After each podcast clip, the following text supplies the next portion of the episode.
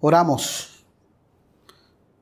Soberano Dios, Padre bueno, gracias porque tú nos hablas a través de tu palabra bendita. Danos oídos prestos a escucharte, corazones a obedecerte, cuando todo lo pedimos en el nombre de Jesús nuestro Señor y Salvador. Amén y amén.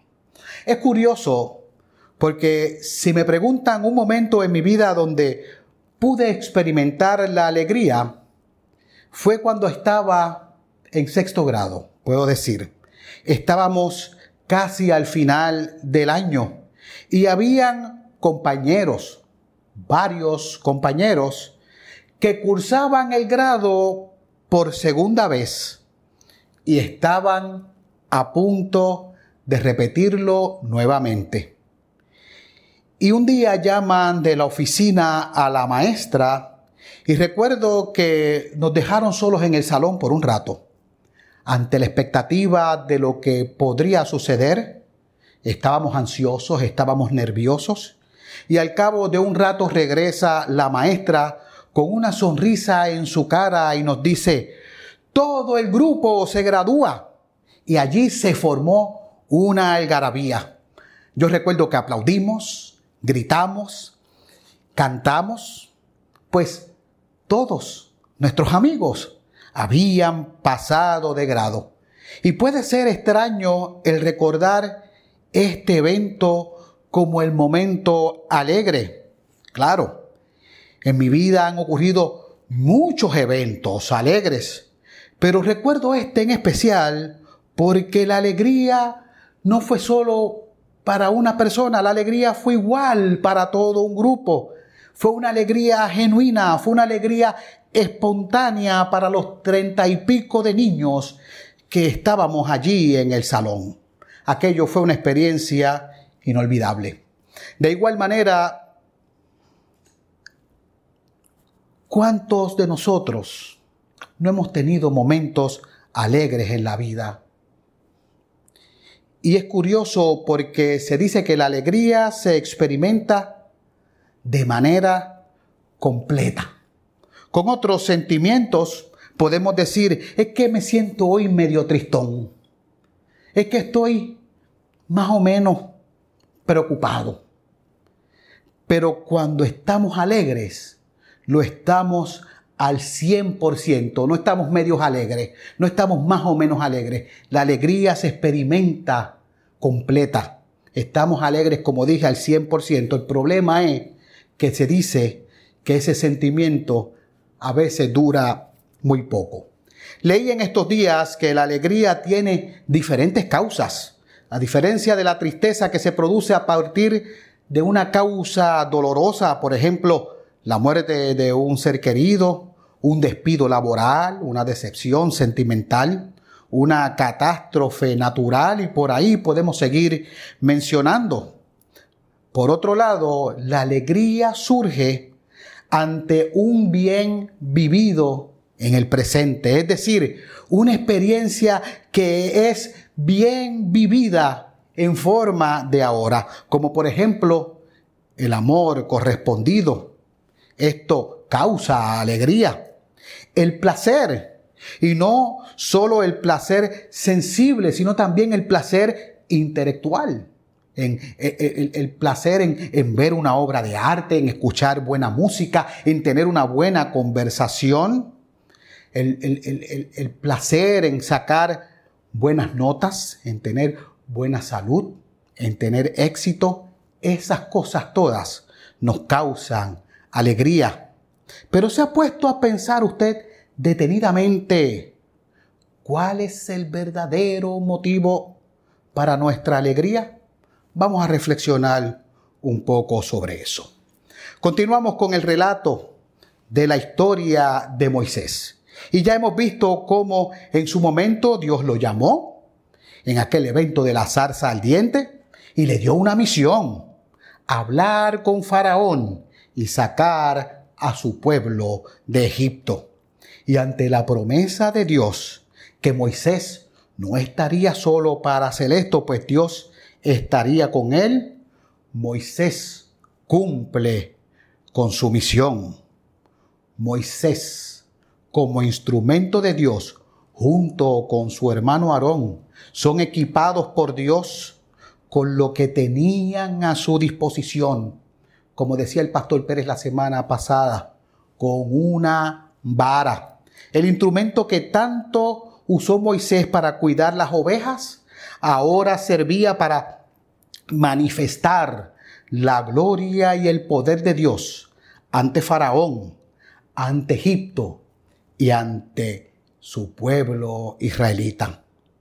En la porción de la historia que nos compete a nosotros hoy es una bastante extensa y comprende desde el capítulo 14 hasta el capítulo 24 del libro del Éxodo, por lo que no podemos tocarla a fondo con todo detalle, sino que daremos unas pinceladas y tocaremos algunos temas.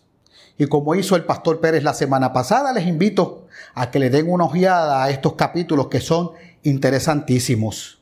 Y si así lo hacemos, veremos que Moisés ya ha sacado al pueblo de Egipto, tras Dios haber enviado diez plagas. Faraón dio la orden después de esas diez plagas, de que el pueblo de Israel saliera de su reino. Y mientras el pueblo salía, dice el texto, que Dios iba delante de ellos para guiarlos por el camino. De día, como una columna de nube, y de noche, como una columna de fuego. Y estando en el desierto, acontecimientos maravillosos allí ocurrieron, los cuales fueron la causa de múltiples emociones. Y si nos fijamos bien, aquí vamos a ver dos vertientes. La semana pasada el pastor Pérez hablaba también de dos vertientes, hablaba de Dios y Moisés por un lado y de Faraón por el otro. Hoy tenemos algo parecido. Dios y Moisés por un lado y el pueblo israelita por el otro. Y estando en el desierto, allí grandes cosas pasaron. En primer lugar, ellos se encuentran encerrados en su camino, pues de frente se encuentran con el mar y a sus espaldas los seguía el ejército de Faraón. Y el pueblo israelita tuvo miedo y tras el miedo vino la queja y con la queja los reclamos ante Moisés y por consiguiente ante Dios. Y decían, fuimos traídos hasta aquí para morir. Reclamaban, nos traíste hasta aquí para perecer. ¿Qué hace Moisés? Moisés clama a Dios y Dios obra. Dios divide las aguas. Dios abre camino. El pueblo de Israel pasa por él. Pero el ejército de Faraón queda atrapado en las aguas. Dios pone a su pueblo en un lugar seguro y ese temor que sentían se convierte en alegría. Dice el texto que cantaron y las mujeres danzaron, pues Dios había actuado a su favor. Dios los libró de ese problema. En su paso por el desierto, también llegan a un lugar donde no podían agua, pues esta estaba amarga. ¿Y qué pasó? Que el pueblo volvió a murmurar, ¿qué vamos a beber? Pensaban que morirían de sed. ¿Qué sucedió? Moisés vuelve a clamar a Dios y Dios les muestra lo que iban a hacer. Dios resuelve nuevamente su problema. Alegría para el pueblo. Dios actuaba a su favor. Luego, en el desierto sintieron hambre. Y dice que toda la congregación de los hijos de Israel volvieron a murmurar contra Moisés y contra Aarón casi arrepintiéndose de que los hayan sacado de Egipto, decían que preferían que Dios los hubiese matado en Egipto cuando allí sí comían en abundancia y comían hasta saciarse. Así que reprochaban y volvía la queja. Nos sacaron para morir de hambre. Y nuevamente Dios, en su infinito amor, sale a su rescate y los alimenta. Les da maná del cielo en la mañana y carne durante la tarde. Qué alegría debió sentir el pueblo viendo y sintiendo cómo Dios los cuidaba. ¿Acaso vemos un patrón aquí?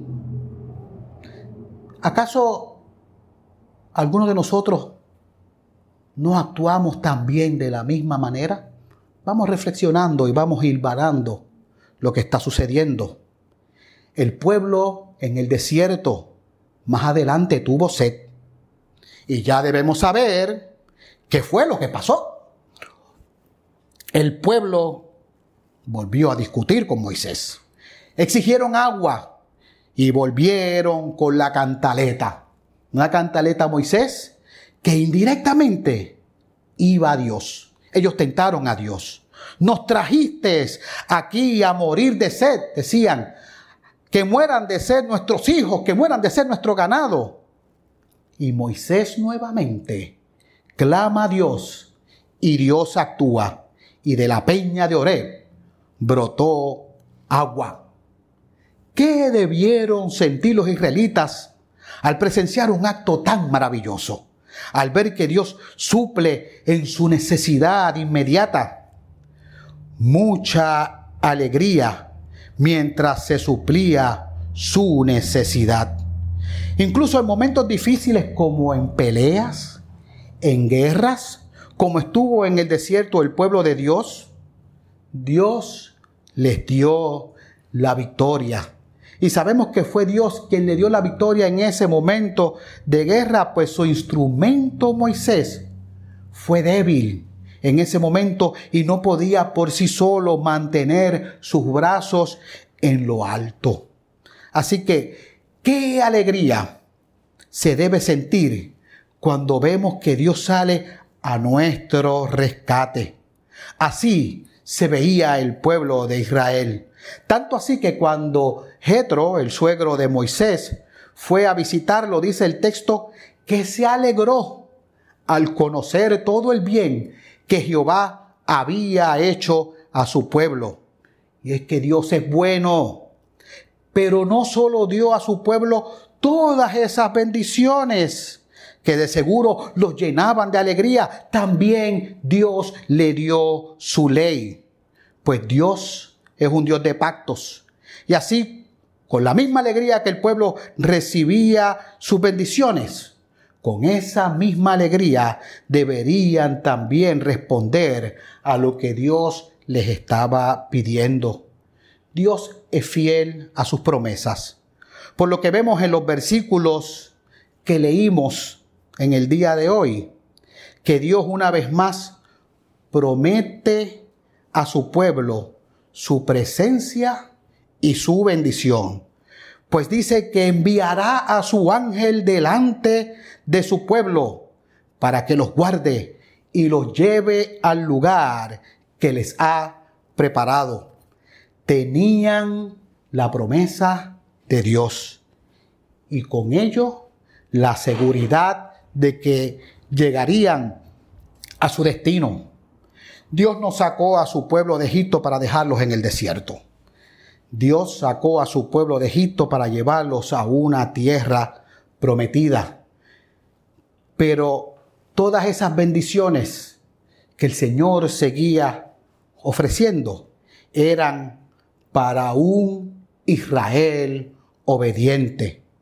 Así que, ¿cuál debe ser el motivo de nuestra alegría? ¿Solo cuando las cosas nos salen bien? Solo cuando sentimos que Dios está de nuestro lado. Solo cuando recibimos las bendiciones de Dios y cuando vemos que Él nos protege y nos libra de males. Y en los momentos de dificultad, ¿qué? La vida del cristiano como dicen por ahí, no es piche san cream.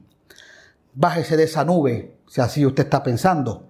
Yo sé que aquí no lo, aquí lo tenemos claro, pero por si acaso, la palabra de Dios nos dice que en el mundo tendréis aflicción. Pero también nos dice, confiad, porque yo, refiriéndose a Jesús, he vencido al mundo. Ahí debe estar nuestra alegría.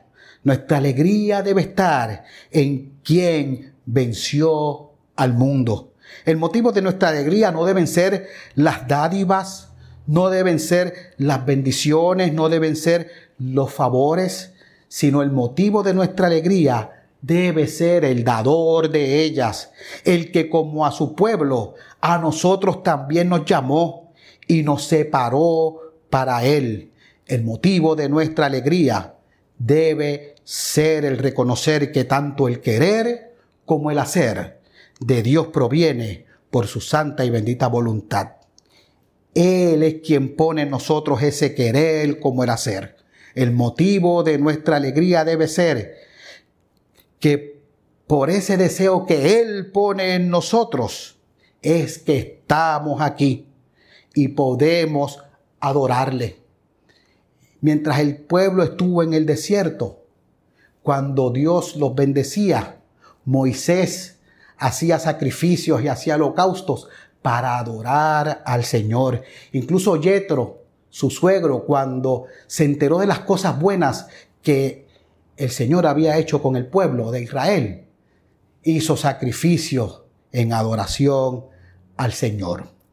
Me cuenta mi sobrino que estaba leyendo sobre un hombre que es multimillonario, no recuerdo el nombre que él me dijo, pero es un hombre que tenía de todo, tenía dinero, tenía fortuna, tenía jet, eh, todo, hasta islas privadas. Y le preguntaron que de todas esas cosas que tenía, qué era lo que más le causaba alegría. Y él decía que lo más que le causaba alegría es que con todo eso que él tenía, tenía el privilegio de servir. El motivo de nuestra alegría debe ser que en todo momento, sea cual sea la situación, tenemos el privilegio de servirle al Dios que nos ama al Dios que dio su vida por ti, que dio su vida por mí. Y haciendo el ejercicio de todas las semanas, ¿dónde vemos a Cristo en todo este pasaje? En primer lugar, Moisés intercedía ante Dios por el pueblo. Cristo intercede por nosotros ante el Padre. No hay otro mediador entre nosotros y el Padre, si no es solamente Cristo Jesús. Como dije anteriormente, Moisés y Jetro hicieron sacrificios a Dios. Cristo es el sacrificio perfecto. Dios alimentó a su pueblo con maná del cielo. Jesús también alimentó. Pero también dijo que no solo de pan vivirá el hombre, sino de toda palabra que sale de la boca de Dios. El verbo, la palabra de Dios, es Cristo, quien nos dijo que es el pan de vida. De la roca de Oreb brotó agua para calmar la sed del pueblo. Esto no hay que decirlo. ¿Quién es la roca de Oreb? ¿Cuántas veces hemos cantado Cristo es la peña de Oreb que está brotando agua de vida para ti. Y Dios prometió a su pueblo que el ángel irá delante de ellos y los guardará y los llevará al lugar que les había preparado. Ese no era un ángel cualquiera. Ese no era un ángel creado por Dios. Dice que el nombre de Dios estaba en él. Este ángel es Cristo mismo apareciendo en el Antiguo Testamento antes de su encarnación. Víctor Hugo dijo una vez, la suprema felicidad o la suprema alegría en la vida es la convicción de que somos amados. Yo me atrevo a añadir que la verdadera felicidad y la suprema alegría es cuando somos amados y ese amor viene de Dios. El motivo de nuestra alegría es que reconociendo de dónde viene ese amor, nosotros podemos responderle. Que así nos ayude el Señor. Oramos. Gracias, Padre, por tu palabra. Gracias porque en Cristo podemos estar alegres. Porque nuestra alegría no es solo cuando tú nos das, no es solo cuando recibimos de ti. Nuestra alegría debe ser permanente. Debe ser cuando experimentamos tu adoración, cuando vamos delante de ti, porque tú viniste a nosotros primero y podemos servirte en espíritu y en verdad. Cuando en el nombre de Jesús oramos. Amén y amén.